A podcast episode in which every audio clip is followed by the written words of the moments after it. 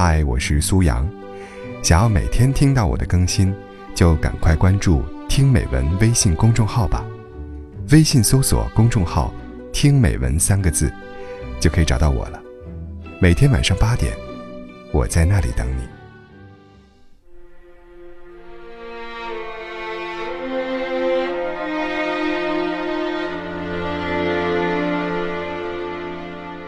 恋爱是一个特别奇妙的东西，总是悄无声息地发生着化学反应。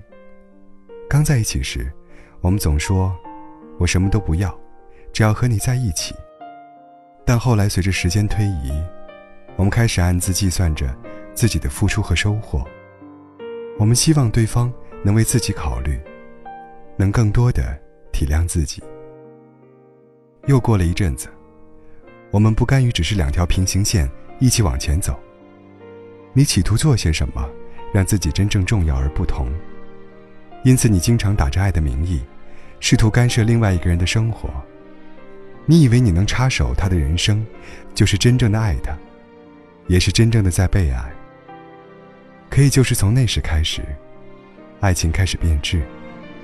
一方无休止的指手画脚，一方无下限的隐忍沉默。你们都忘了。最开始的时候，你们想要的，不过只是在一起。我和老刘分手了，在别人准备结婚的年纪，在很多人以为马上就能喝到我们喜酒的时候。刚分手的时候，我订了机票去了南方的山区，每天都在日升月落里思考那个爱得死去活来的我，是否真的不会后悔分手的决定。熟悉我们俩的朋友，甚至打电话过来骂我：“你疯了！你们两个都多少年了？老刘人多好啊！”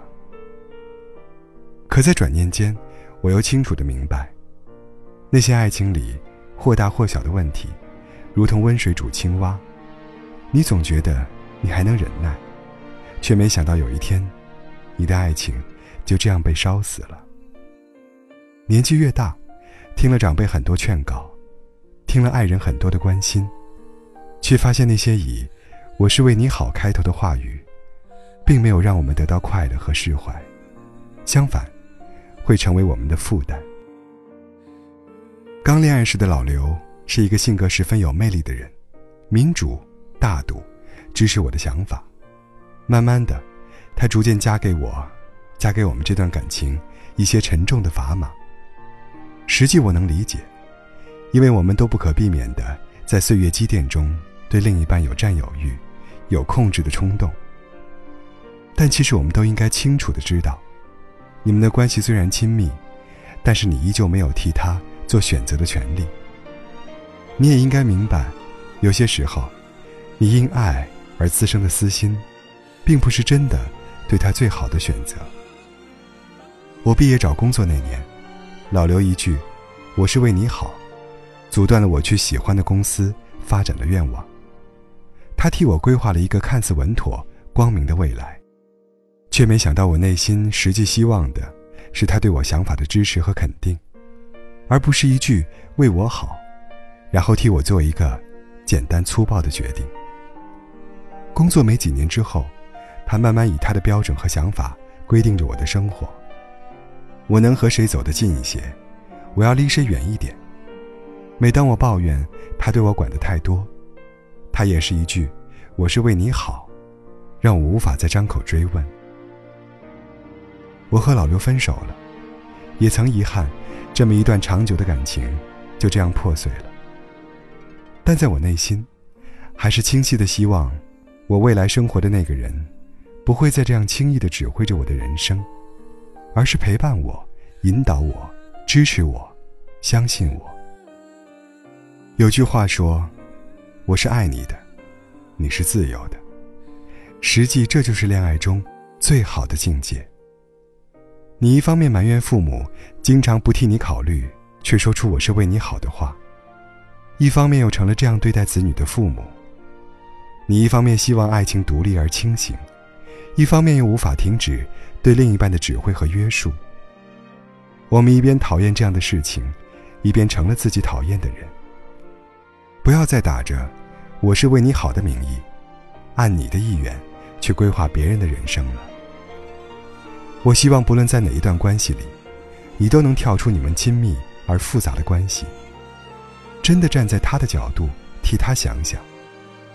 你能控制住自己的欲望，不去干涉他的选择和决定。如果你真的爱一个人，就请你设身处地的做一些对他好的事情吧。如果你知道，那个你很爱的人，并没有你想象的那样幸福和快乐，你会不会后悔当初没有给他足够的支持信任？你会不会遗憾，你本该做些什么，让他开心一些，而不是站在所谓爱的制高点上，随意就更改了他的人生？希望爱情里，那些不加思索就指手画脚的事情少做一些；那些有着自我私心和欲望的话少说一些。然后希望，你我经过修炼，能成为那个真诚合格的爱人。也希望你我，在未来的岁月里，能获得别人发自肺腑的爱。不要总说为我好。而要对我好。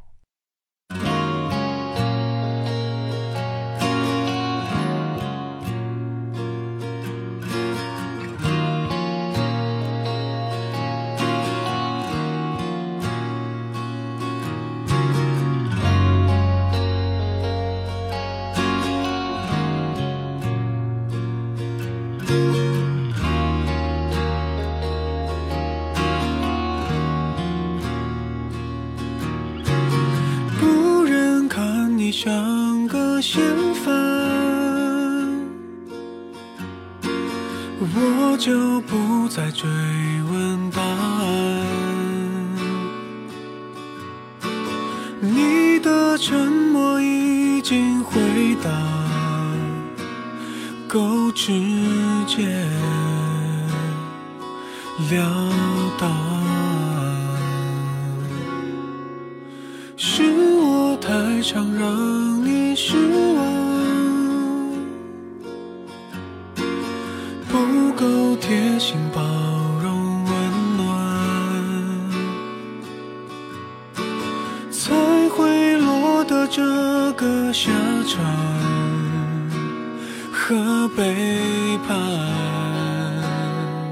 无关。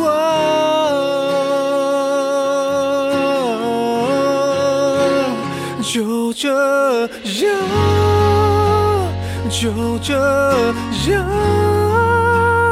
你不用不自然，你也不要说需要我原谅，别让我多想。就这样，就这样，怕真相才能看。我想。